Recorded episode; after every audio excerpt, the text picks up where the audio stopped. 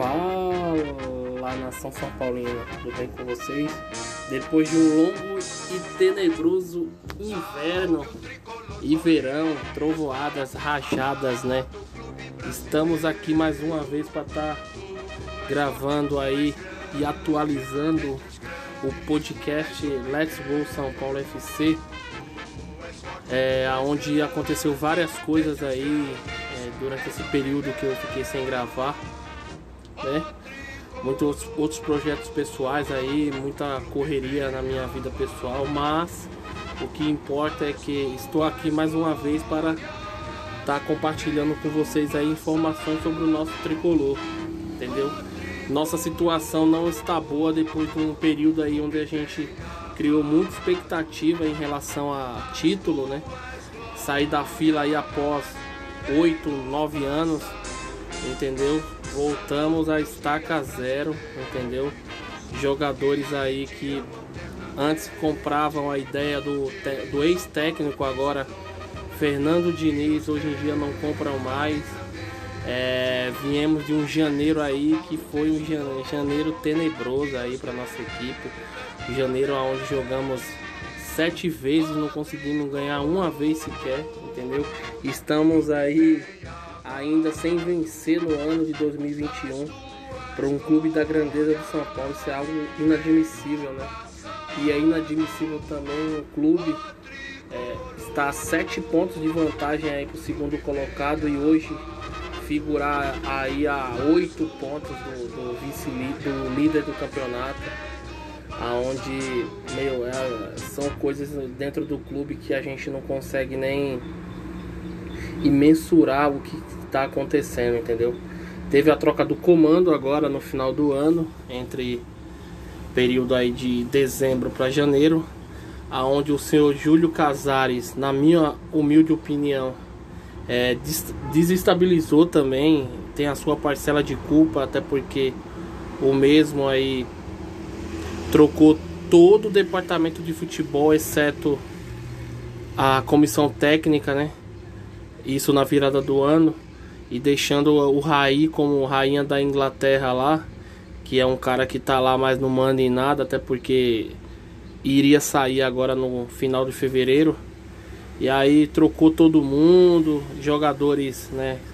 Fez mimimi, fez biquinho.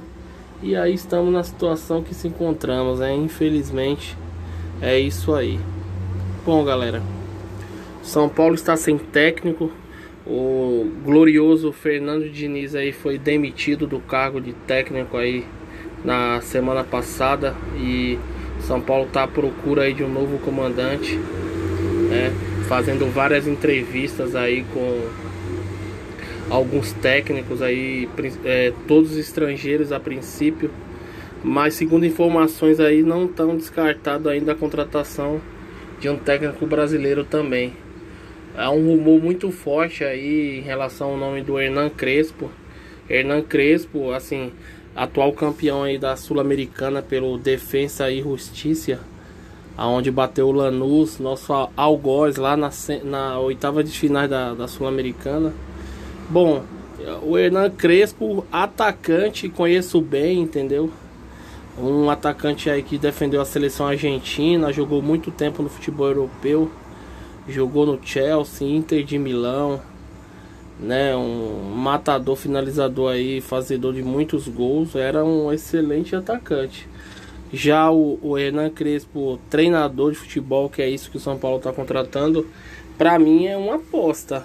Mesmo ele tendo ganhado aí a Sul-Americana, é um técnico que não tem é, é, aquele lastro, né?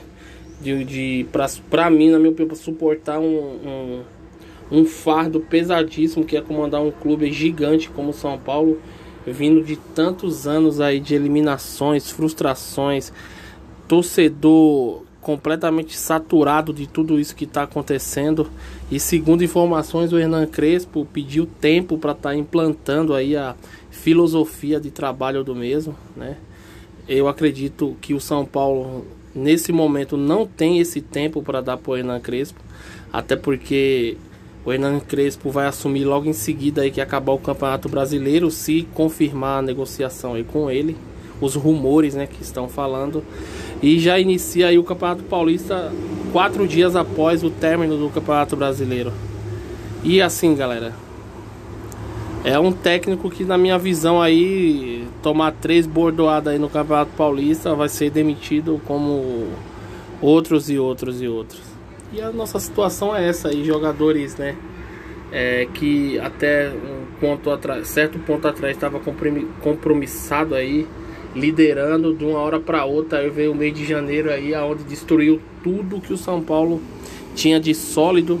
São Paulo tinha a melhor defesa do campeonato, era uma defesa que tomava poucos gols. De repente começou a levar um gol atrás do outro, tomou quatro do Bragantino, tomou cinco do Internacional dentro do Morumbi, onde foi a maior derrota da história do São Paulo pelo Campeonato Brasileiro dentro do Morumbi. Só frustração, fracasso, torcedor sofrendo, fazendo protesto em frente à porta do CT, fazendo emboscada que eu não compactuo com isso aí. Entendeu? A caminho do Morumbi para o jogo e é isso aí, rapaziada. Nosso clube aí voltou, né, aos tempos que vivemos aí oito anos atrás aí só de frustrações, eliminações, decepções. Bom, o que eu espero? Espero aí que a diretoria nova aí que assumiu, o senhor Júlio Casares, tenha o pulso firme, né, com esses jogadores que independentemente do técnico que seja contratado, que os caras, né, honrem a camisa do São Paulo, né? Os caras ganham, todos eles ganham salários milionários aí, entendeu? E tem que honrar, no mínimo, correr aí pelo, pelo clube. Bom, é isso aí, galera. Isso aí foi mais uma opinião minha aí. É, vamos estar com mais atividade aqui no podcast aí.